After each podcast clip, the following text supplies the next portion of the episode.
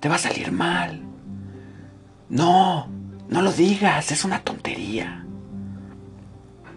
Mejor no le hables, eres bien tonto y de seguro la vas a cagar. ¿Para qué te arriesgas? Estás bien en donde estás. Sí, chingue su madre, bésala. Está fea, pero se ve que es buena onda. Pues sí, total, ¿qué más podría pasar?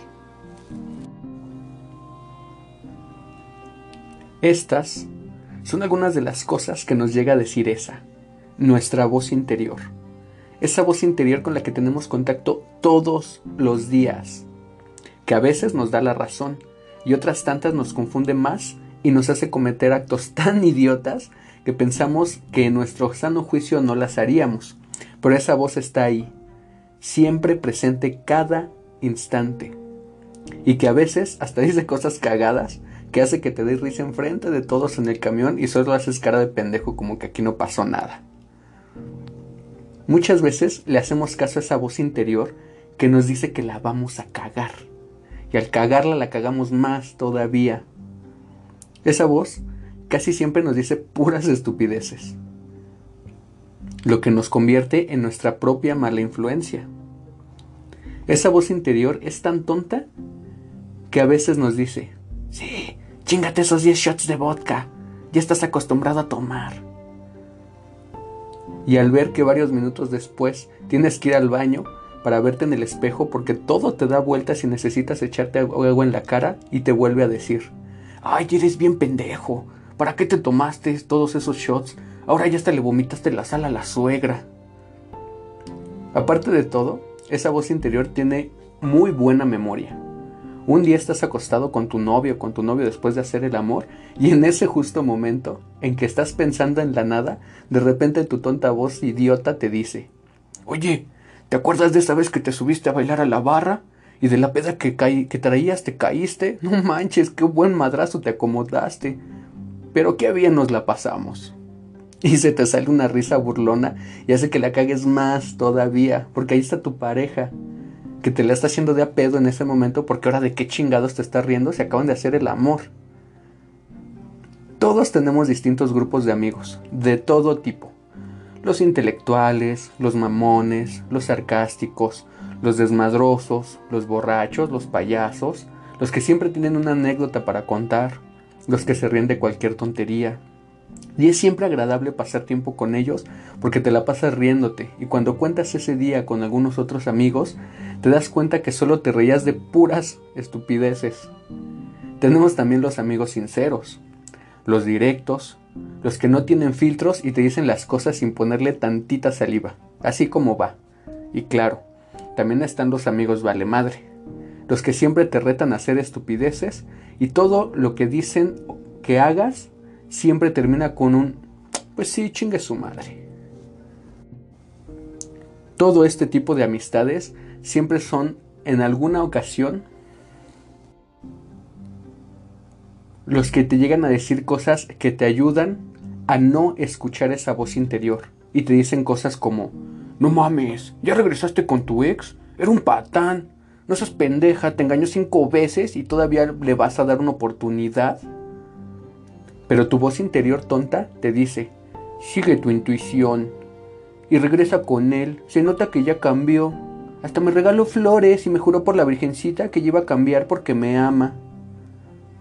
Muchas veces ignoramos a nuestros amigos o familiares cuando, no quieren, cuando nos quieren dar su opinión sobre una situación y aunque a veces logran persuadirnos, casi siempre le hacemos caso a esa voz tonta que termina por decirte, Sí, a huevo, lo hiciste bien. Y si no, pues ya, chingue su madre.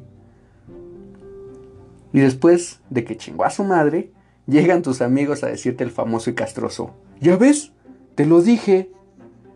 Y en nuestro afán de no querernos reprocharnos a nosotros mismos que la cagamos, nos consolamos con un, bueno, pues ya, total, ya pasó, ahora sí aprendí. Así que mis hermanos, no escuchen siempre a su voz interior.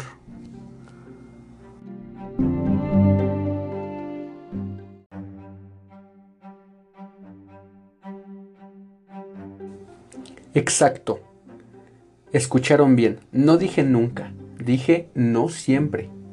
Algunas ocasiones es bueno escucharla y hacerle caso sin sentido, porque así es como tendremos experiencias geniales que nos quedarán en los recuerdos como una gran tontería, pero una buena anécdota, o una increíble anécdota en algunas ocasiones. Cosas que luego de contarles a otros amigos sobre estas aventuras te dirán, ah, no mames, no es cierto, no es chismoso. Así de irracionales suenan esas anécdotas que vivimos cuando le hacemos caso a nuestra voz interna. No escuches a esa voz si no quieres hacer cosas como regresar de trabajar un día y encontrarte a tus amigos que llevan dos días chupando en la calle. Eso es que una noche anterior estaban cante y cante con el estéreo del carro a todo volumen y dijiste, ¡ay, estos hijos de la chingada no dejan dormir! Ah, pero no fueras tú el que está cantando con ellos porque ahí ni de a pedo la haces. Y el otro día, cuando regresas de trabajar, te das cuenta que ahí están todavía, traga y traga alcohol como si se fuera a terminar el mundo, y echando desmadre y riéndose de cualquier tontería que diga alguno de ellos. Y al topártelos de frente, como es costumbre en el barrio, te invitan un trago, el cual no puedes despreciar porque es una falta de respeto. Y después de ya varios tragos, a un pendejo se le ocurre decir, puto el que no se vaya a Acapulco. Y ahí es en donde esa voz interna te dice el famoso, sí, chingue su madre, pues qué podría pasar. Y al cabo de varias horas, de varias cervezas, de muchos kilómetros recorridos, te das cuenta que estás orinando a media carretera bien pedo con destino a Acapulco. Y la voz de tu razón, un poco acallada, te dice, ah, no mames, ¿qué hago aquí? Mañana tengo que trabajar. Pero ya estás ahí, en medio de la carretera, cante y cante la chispa adecuada o lo que sea que ustedes escuchan cuando andan briagos con sus amigos con rumbo a la playa. Y al llegar, ya en la mañana, recuerdas que tenías que ser responsable y le marcas a tu jefe bien pedo pidiéndole perdón porque no vas a poder presentarte a trabajar tratando de disimular tu voz de briago y te reportas como enfermo. Y uno de tus amigos, que estaba más pedo que tú, se da cuenta que está en Acapulco hasta que ve de frente el mar en su cara y te dice, oh no mames Dani, si estamos en Acapulco, yo me tengo que regresar a mi casa, me va a cagar mi mamá, ¿en dónde pasa el metrobús? a ese grado, queriendo regresarse en metrobús porque no tiene ni idea de cómo es que está en donde está. Todos, si no es que la mayoría, han iniciado un algo tranqui y terminan viendo el amanecer a kilómetros de donde inició su fiesta. En algún momento, tu voz interior te va a recordar también aquella vez que te besaste con el más feo porque tus amigas te retaron. O cuando te tocó ligarte a la fea porque tu amigo te dijo que le tiraras paro para que él se pudiera ligar a la guapa. Cuando te sientes todopoderoso y que sabes sobre leyes solo porque has visto un par de videos en Facebook sobre qué decir cuando te detiene un, un policía. Pero te alteras y tu voz interior te dice que el policía es un pendejo terminas insultándolo y al final acabas 12 horas en el torito o en el MP. Cuando esa voz interior te dijo, sí, no hay pedo, vamos. Y por ir en esa ansiedad, porque en la fiesta a la que ibas iba a estar él o la chica que te gusta, y terminas chocando contra un poste porque te venías maquillando o cantando a todo pulmón, voy a pasármela bien de los hombres G. Afortunadamente, nunca ha llegado a mayores.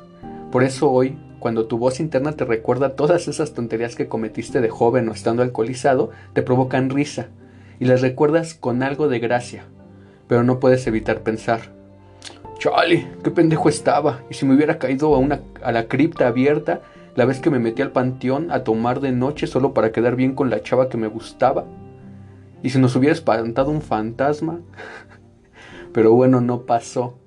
Y eso es lo importante, que estamos aquí y estamos bien. Esa voz también es la causante de exponernos a hacer cada tontería que si alguien más nos, nos dijera que, que le hiciéramos, le diríamos que está bien idiota. Pero cuando lo haces, es justo en ese preciso momento cuando nuestra voz interna nos dice que no hay pedo. Pensamos que es una buena idea pero ¿qué sería de nuestra vida sin esa suma de malas decisiones idiotas? La verdad.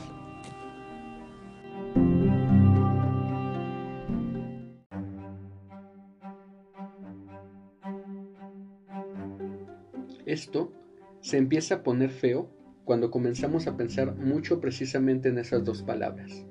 ¿Y si? ¿Y si lo que estoy pensando no es lo correcto? ¿Y si estudiar psicología no era la mejor opción? ¿Y si invierto todo mi dinero en este proyecto y no resulta? ¿Y si le doy la prueba de amor y solo quería tener sexo conmigo? ¿Y si este malestar que tengo es una enfermedad grave? ¿Y si compro ese carro y termino chocándolo? En fin, ese maldito easy es el que empieza a arruinar las cosas divertidas de la voz interior de cada uno, porque nos pone frente a un panorama tan catastrófico que no ha pasado y muy probablemente no va a pasar. Hay tantas cosas que nos generan ansiedad, porque aunque alguien diga, no, yo no sufro de ansiedad, está mintiendo, porque la ansiedad es algo que nos ocurre a todo mundo en menor o mayor medida. Algunos la sufren tanto que se convierte en un trastorno generalizado o en algún otro. La mayoría solo nos es inquietante esa voz interna que nos dice tantas cosas, pero nadie se salva de la maldita ansiedad. Desde que somos pequeños, no sé actualmente cómo sean los métodos de enseñanza, pero cuando yo era niño, y aquellos que sean contemporáneos míos seguro lo recordarán, en la primaria cuando estaban leyendo un texto, la maestra decía que cada quien iba a leer un párrafo y veías cuántos niños había antes que tú para ver qué párrafo te tocaba leer y lo leías varias veces antes de que llegara tu turno para no leerlo mal, porque te provocaba ansiedad el tartamudear o cagarla y que los demás niños se burlaran de ti. Esto te lo llevas hasta la universidad. Y cuando el profe está hablando de algún tema, tú sabes de él, sabes de lo que está hablando. Y sabes que podrás hacer una buena aportación. Pero tu estúpida voz interna te dice, no, güey, cállate, mejor deja que los demás participen, se ve que ellos sí saben y tú solo la vas a cagar.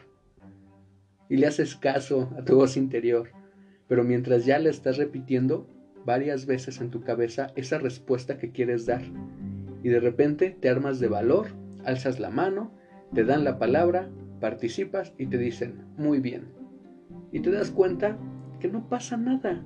Si te equivocas, pues ya ni modo, pero mientras esa ansiedad de no saber si lo que piensas es bueno o malo, ya te causó un conflicto a nivel mundial dentro de ti, pero los demás ni lo notan, ni siquiera se dan cuenta que exhalas aliviado por enfrentarte a tu miedo de participar y además que hiciste una buena aportación. Recuerden esto, la mejor forma de superar sus miedos es confrontándolos aunque esto te provoque ansiedad. La ansiedad es ese maldito miedo irracional que sentimos hacia algo que no existe.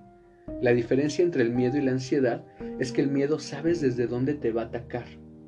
Cuando te subes al camión o a la combi y escuchas el famoso Ya valió madre mi gente, carteras y celulares ahí sientes miedo, porque ya sabes que el Kevin o el Brian ya están con pistola en mano despojando a todos de sus pertenencias. La ansiedad es cuando ves subir al mismo camión o combi a un güey de playera blanca con tirantitos y no sabes si va a decir, ya se la saben gente, o hola muy buenas tardes.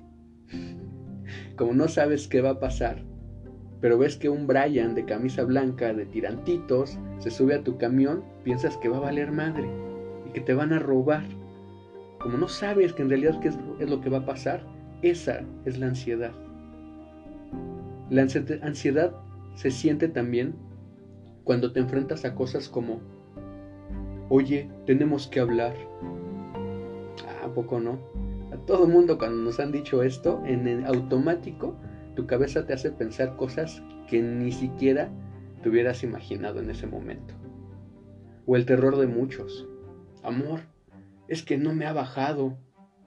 Esa sí es más fuerte todavía, ¿no? Cuando eras pequeño y le tenías miedo al coco o al monstruo que habitaba debajo de tu cama. Actualmente, algunas personas hasta les provoca ansiedad leer los mensajes de WhatsApp de su pareja o amigos escritos con mayúsculas porque creen que están enojados o peor aún que les están gritando. Así de irracional llegan a ser nuestras ansiedades. Hay que tener cuidado también con las cosas que nos venden o que buscamos según para combatir la ansiedad, como los libros de autoayuda. Los cursos de coaching o hasta el reclutamiento chafa que te venden primero de un programa de una semana donde te motivan y te dan herramientas, juegan con tus emociones y terminan pidiéndote 100 pesos para la papelería y al final resulta ser que para pertenecer a la empresa necesitas vender 10 perfumes. ¿Quién no ha caído en alguna de estas empresas chafas que te hacen vender perfumes o lo que sea? No sé si alguno de ustedes cayó en estos reclutamientos, pero yo sí llegué a caer. Y ahí es en donde te das cuenta que en estos grupos, y como en el coaching, sirven para aflorar esa voz interior. En el coaching, por ejemplo, ocupan estrategias para desestabilizar sus barreras psicológicas, diciéndote que tú eres el culpable de todo, y ni siquiera te llegan a tocar el tema de factores sociales ni el entorno en el que vives. Solo tú tienes la culpa, pero tienes el poder de cambiarlo. Si gritas fuerte, yo tengo el poder, y si te repites a ti mismo, lo voy a lograr, lo voy a lograr, con tanto énfasis aflorando esas emociones, para después, con esa confianza que generaron en ti, la ocupes para vender los 10 perfumes y para reclutar a más gente con los grupos de coaching que seas parte de su organización en su famoso esquema piramidal. Este tipo de cursos y de grupos, en lo personal, los detesto porque se aprovechan de las debilidades y la ansiedad de todos los asistentes para sacarles dinero. Te crees todo lo que te dicen y te aseguran que trabajando con ese esquema podrás ganar mucho dinero. Con los libros de autoayuda, por ejemplo, o las lecturas de La mente de tiburón o de la falacia del sobreviviente, para los que no sepan qué es este tipo de lectura, son aquellas que te dicen que te van a cambiar la vida y te convencen de que como a ellos les pasó, a ti también te va a pasar. Si un güey se gana la lotería, escribe un libro diciendo las 10 cosas que hacía antes de las 8 de la mañana y así conseguirás también tú ganarte la lotería. Esto metafóricamente hablando. Cambien lotería por, no sé, una empresa como Apple y un güey por un Steve Jobs. Y ahí está su falacia del sobreviviente. Las lecturas del Shark Mind o La mente de tiburón son como el de este güey famoso barbón en las redes sociales que da coaching empresarial para que la banda se haga más rica con sus empresas a costa de sus trabajadores y de explotar los recursos vendiendo la idea de que debe ser un depredador literalmente en el mercado. Ok, aquí tal vez muchos dirán, Güey, pero eso está bien, es para hacer crecer una empresa. Eso lo dices tú porque tú no tienes una empresa. Pero mi filosofía de vida y mi manera de pensar no me deja ver esto como algo positivo, porque me genera ansiedad ver que unos tienen más que otros. Y, lo que y los que tienen menos la viven mal, mientras que los que tienen más no les interesa un carajo los que tienen menos. Pero bueno, ese es tema para otro podcast. El punto es que estas cosas te, lavan el cerebro para poder venderte sus ideas diciéndote que obtendrás poderes que te sacarán de esa ansiedad y convirtiéndote en alguien rico y famoso. Cada quien es libre de creer lo que quiera. Eso lo dije desde un principio. Pero debemos entender que no tienen por qué obligarnos a que creamos lo mismo que ellos porque cada persona es diferente y cada quien responde diferente hacia la ansiedad. Y si no obtienes los resultados que ellos te aseguran que crees, caes en más ansiedad por no convertirte en un tiburón.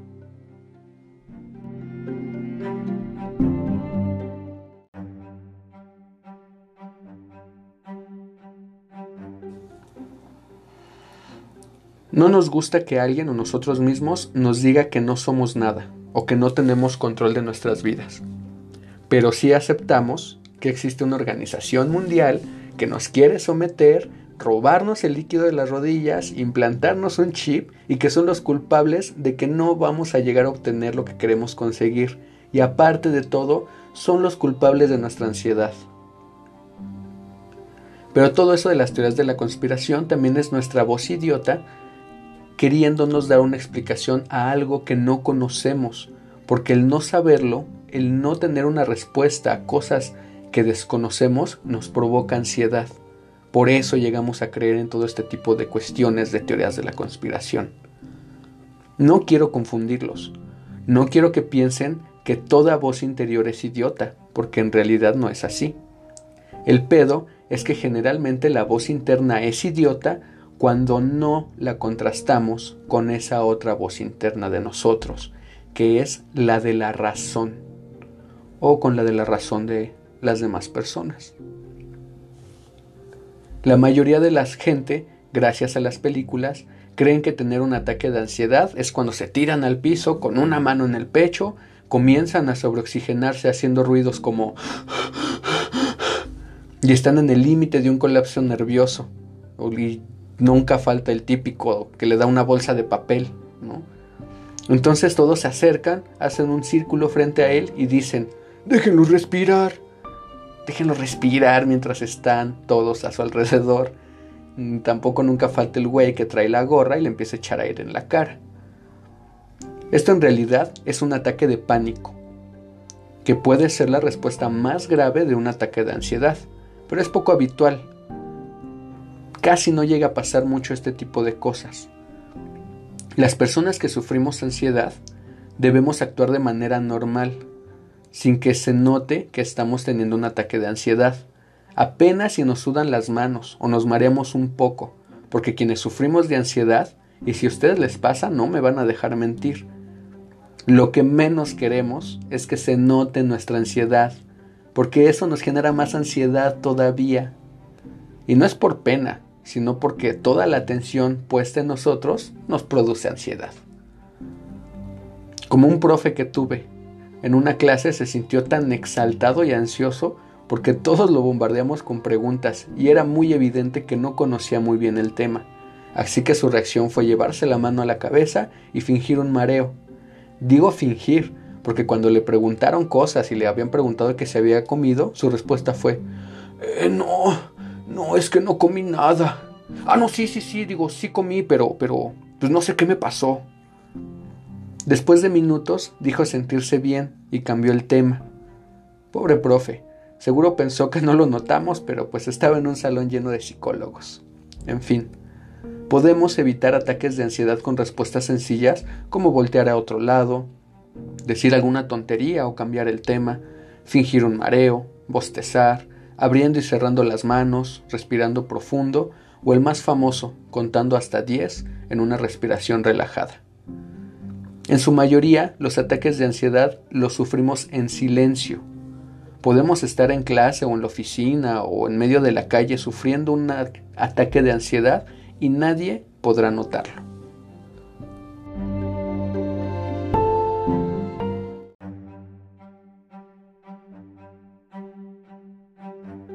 Existen síntomas físicos y síntomas mentales de la ansiedad. Primero los físicos. Uno de ellos, como ya les mencioné, son los ataques de pánico. Se siente debido a la aparición inesperada de un miedo intenso que hace que incremente nuestra segregación de adrenalina. Sentimos taquicardias, dolor en el pecho, adormecimiento en el cuerpo y una sensación fatal de ahogo. De antemano les digo que la ansiedad jamás les va a causar un daño físico, jamás. El adormecimiento o el hormigueo del cuerpo podría parecernos incómodo e incluso preocupante. Hay quienes llegan a pensar que podrían estar sufriendo de un derrame cerebral, pero tranquilos, no pasa nada. El dolor del pecho se debe a la tensión muscular y a las contracturas que sufre la zona, cuando nos ponemos muy ansiosos. El nudo en la garganta se debe a que se altera nuestro sistema digestivo que genera un reflujo gástrico, el cual sube por el esófago y provoca esa sensación de bloqueo en la garganta que nos limita a consumir algún tipo de alimentos. La tensión muscular puede llegar a durar bastante tiempo, pero se puede eliminar con meditación, así como la dificultad para dormir o el insomnio. Algo que caracteriza a la ansiedad es que nos genera esa sensación de que nos es difícil desconectar la mente de los pensamientos negativos y no te deja dormir profundamente. Nos puede estimular una sensación de ahogo al dormir y podemos despertar asustados y no nos permite tener un buen descanso. Los síntomas mentales de la ansiedad llegan a producirse por los síntomas físicos, como el miedo a morir, porque pensamos que esos síntomas que sentimos pueden matarnos, como ya les comenté. Esto nos lleva a tener miedos irracionales y pensamientos negativos. Y llevamos estos pensamientos a los límites, a los límites de lo caótico, enfocándonos en que siempre va a pasar lo peor que nos podamos imaginar. Tenemos una preocupación constante y nos irritamos con facilidad de cualquier cosa que no nos llegue a agradar. Hay que tener mucho cuidado cuando llegamos a sentir estos síntomas y recordar que es nuestra mente y esa voz interna jugándonos una mala broma, debido a que no tenemos la suficiente habilidad o carecemos de herramientas para acallar estos pensamientos irracionales. Cuando tenemos estas sensaciones en el cuerpo, que según nosotros los doctores no pueden diagnosticar y hasta llegamos a pensar, es que ellos no saben, no saben lo que estoy sintiendo, seguro son unos idiotas y esto que tengo es algo nuevo, por eso no pueden diagnosticarlo. Pero no es así, mis hermanos. Los médicos saben que hay personas que son más sensibles que otras a las presencias de distintos estímulos.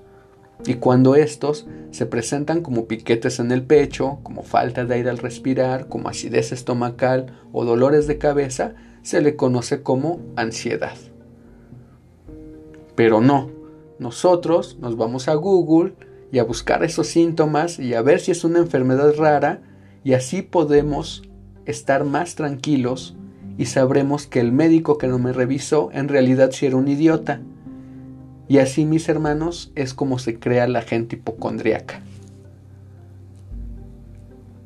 O muy actualmente, despiertas en las mañanas con la garganta un poco irritada y un ligero dolor de cabeza e inmediatamente tu voz interior estúpida y tu ansiedad, ¿qué es lo que te dicen? ¡Ay! ¡Es COVID! No mames, ya me dio el COVID pero olvidas completamente que una noche antes venías del trabajo, saliendo del metro, te agarró un pinche aguacero y como llevabas los zapatos viejitos a los que ya se les mete el agua, llegas a casa todo escurrido con los pies mojados. Y en vez de bañarte y tomar algo caliente, llegas, te cambias, ni siquiera te secas bien y te sientas en el sillón a ver TikToks.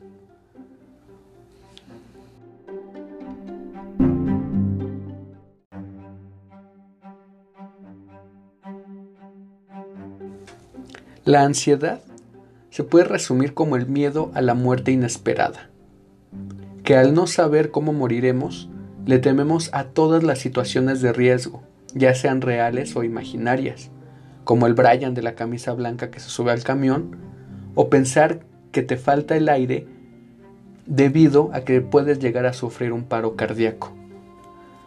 La ansiedad en realidad es un rasgo evolutivo que nos ha ayudado a sobrevivir como especie desde hace miles de años. Desde que los primeros homínidos veían a uno de sus depredadores a lo lejos, su reacción se basaba en tres acciones, que son las mismas con las que respondemos hoy en día ante alguna situación que nos genere miedo o ansiedad, que es agredir, huir o paralizarse, que es la respuesta más general de la ansiedad hoy en día. Estos homínidos, al verse frente a su depredador, secretaban adrenalina. Se les dilataban las pupilas. La actividad cognitiva se concentraba en darles fuerza o inteligencia y el flujo de sangre se concentraba en los brazos y en las piernas para huir o para atacar. Así como se vio en el video del tipo de la combi, la mayoría reaccionó en conjunto para atacar a su depredador, pero no faltó el que quiso huir salir de la combi y buscar ayuda de las autoridades. Así es como vamos asociando los estímulos del exterior y programamos a nuestra mente y cuerpo a reaccionar ante situaciones cotidianas. Y nuestra tonta voz interior hace el resto diciéndonos lo que no necesitamos oír en ese momento. Así como los primeros homínidos asociaban un ruido en la maleza como su depredador acechándolos, Así nosotros asociamos al ver subir al Kevin o al Brian en el transporte público y enseguida nuestra reacción es producto de la ansiedad y ya estamos listos para sacar los cinco pesos o para disimuladamente guardar nuestro teléfono en donde no lo lleguen a ver. Después de mucho lidiar con estas asociaciones, podemos elegir enfrentarnos a ese miedo, pues es preferible aceptar que moriremos a estar la mayoría del tiempo asustados, ya que el depredador o los pensamientos negativos siempre, inevitablemente, vendrán. Caemos en estos estados porque nos ponemos en la situación en la que no podemos hacer nada. No podemos controlar nada de la vida porque es así, la vida es impredecible, la muerte es azarosa y nuestra existencia siempre va a estar vinculada a la muerte. Pero al no aceptarlo, al no entender que la muerte es un proceso en el que estamos envueltos así como la vida, caemos en estos círculos viciosos de pensamiento que nos generan ansiedad y seguimos destrozándonos el estómago hasta que no lo enfrentemos o no encontremos algo para equilibrarlo. Rollo May dijo que la ansiedad es ese pequeño terror por lo desconocido que nos ataca por todas partes y nos paraliza. Pero para Soren Kierkegaard, el padre del existencialismo, la ansiedad no era un mal que debíamos vencer, lo veía más bien como una brújula. Y en su libro El concepto de la angustia nos dice, Aquel que mira dentro del abismo siente vértigo. La ansiedad es el vértigo de la libertad. Y esa nos encanta a nosotros los occidentales, a los latinos en general. Y yo lo veo mucho pues también en los mexicanos. ¿Sí o no, hermanos? Ese vértigo que sentimos es señal de que solo nosotros somos responsables de nuestra propia vida. Y es justo ahí cuando nos entregamos al vacío de la nada y buscamos cosas que nos generen vértigo y pongamos hasta cierto punto nuestras vidas en riesgo. Por eso nos aventamos de paracaídas, por eso brincamos del bungee, por eso hacemos viajes a lugares desconocidos o nos aventuramos a subirnos esos juegos mecánicos que nos provocan terror. Pero al ir subiendo, sentimos los shots de adrenalina que nos regala nuestro cerebro al enfrentarnos a nuestro reto, y decimos las palabras mágicas que cada uno tiene. ¡Chingue su madre! Lo que vaya a tronar que truene. Sí, solo se vive una vez, YOLO. Pronto ocho, pronto nueve. Pues total, ya estoy aquí o cualesquiera que sean sus palabras mágicas, las cuales dicen al enfrentarse a ese reto que los pone frente a frente con su ansiedad. Al final de la historia, siempre ve algo que nos va a matar. Puede ser el COVID, una enfermedad hereditaria, un accidente, la vejez, o un día simplemente duermes y ya no despiertas. Pregúntate a ti mismo cuántas formas existen en las que podrías morir. Pero pregúntatelo mientras vas manejando exceso de velocidad en una carretera mojada. Pregúntatelo mientras te fumas tu quinto cigarro del día y mientras toses tan seco que te duele el pecho. Pregúntatelo mientras sientes el dolor en la garganta después de tantas cubas en el antro y piensas, ¡Ah! ha de ser por el hielo.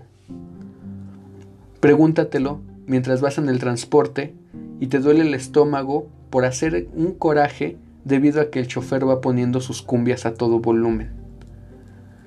Pregúntatelo mientras hacemos tantas cosas de manera cotidiana que en algún momento nos pueden matar, pero nunca les prestamos atención.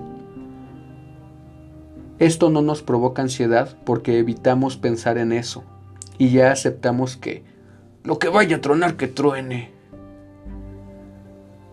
Sufrir ansiedad no es un sinónimo de que sea algo malo. No significa que seamos cobardes por no enfrentarla siempre. Debemos ponernos en situaciones límites de las que después nos vamos a reír, como cuando temías acercarte a esa chava que te gustaba y cuando la tenías frente a ti por primera vez, tartamudeaste como un idiota. Y tiempo después, ya que son amigos, le cuentas tu versión y ella ni siquiera se había dado cuenta de la ansiedad que te provocaba el, tener, el tenerla cerca. Y ahora ambos pueden reírse de eso. Aunque con un poco de pena, pero es algo que, que ya pasó. ¿Y qué crees? Que no te mató.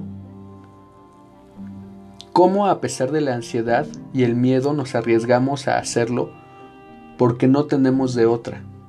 Hacerlo o quedarnos con el miedo y no experimentar lo que existe más allá de él. La ansiedad puede ser productiva. Cuando estamos perdiendo el tiempo es cuando surgen nuestras más fantásticas ideas. El concentrarnos para no pensar todo al mismo tiempo. Nos genera ansiedad no saber, no crear, no sentir, no vivir, no disfrutar, no intentarlo, no arriesgarnos, no dar ese paso, no hablarlo, no demostrarlo, no aceptarlo, no darnos la oportunidad que merecemos. No conocer la causa que nos provoca ansiedad nos genera más ansiedad. Pero todo eso nos ha reunido con amores, nos hizo conocer amigos, nos hizo tomar decisiones que nos tienen aquí el día de hoy. Nos alejó de personas que no debían de estar cerca de nosotros y nos juntó con aquellas que nos apoyan en el momento justo que requerimos palabras que nos permitan sobrellevar esa maldita ansiedad que no entendemos, pero que al final de cuentas hace que nos demos cuentas que todos, sin excepción, vamos a morir. Cuando puedas vivir sin que esta voz interna te desestabilice o no te deje hacer tus actividades cotidianas, está bien, solo debes de aprender a tenerla controlada. Medita, haz yoga, lee, realiza alguna actividad en la que tu atención se vea en la necesidad de tener una focalización. Pero si vives una vida en la que tu idiota voz interna siempre te dice que lo harás mal y que no puedes o no lo lograrás, que te deja tumbada en la cama, te hace llorar por no tener un claro objetivo de vida o simplemente te apalea y no te permite tener una vida cotidiana, ahí es en donde debes de recurrir por ayuda profesional. No lo dudes, hazlo. Los profesionales de la salud te sabremos guiar en este camino del viaje dentro de ti mismo para poder lidiar y enfrentar estos miedos irracionales que no te permiten continuar con tu vida. Cuando ya se vuelve un trastorno, como un trastorno de, ansiedad generalizado, agorafobias, trastornos de estrés postraumático, trastorno de pánico, etc., acude con un especialista. No lo dudes. Los psicólogos transpersonales nos hacemos cargo de este tipo de personas de una manera muy humana y siempre con el objetivo de llevar al consultante a un estado que le permita enfrentar esta ansiedad tan desmedida. La ansiedad es un trastorno que viene de la mente y es de suma importancia aprender a tratarla desde ahí, desde la mente. Mucha de la gente que va a terapia es porque está cansada de convivir con su tonta voz interior y una de las principales funciones de la psicoterapia es mantener hasta cierto límite esa voz que nos genera tantas inquietudes. Todas las variantes de terapias, como yoga, meditación, temazcales, ejercicios de respiración y relajación, velas aromáticas, masajes corporales, entre muchas otras, están diseñadas para mantener callada esa voz. Aunque le funcionan a mucha gente, no lo niego, el punto no es solamente callar esa voz, el punto debe ser aprender a vivir día a día con esa voz y de igual manera hacerla nuestro cómplice, que trabaje para nosotros, no en contra, e irla entrenando para que con el paso del tiempo esta voz sea la que nos motive y nos transforme desde dentro, porque el cambio real, mis hermanos, viene del fondo de nosotros mismos.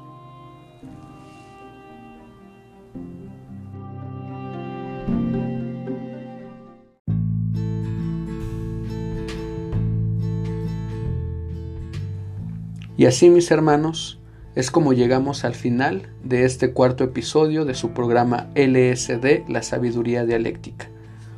Espero y algo de lo que se dijo hoy les haya servido y si se dieron cuenta que están más allá de los límites de lo que una persona puede mantener a raya su voz interior, no duden en acudir con un psicólogo que les ayude a generar estas herramientas para poder llevar una vida más sana mentalmente. Pues esto tendrá un impacto en lo social, en lo biológico, y si lo trabajan con un psicólogo transpersonal, incluso les ayudará en su esfera espiritual. Quiero aprovechar para hacerles una invitación a un pequeño taller en línea que voy a dar sobre autohipnosis.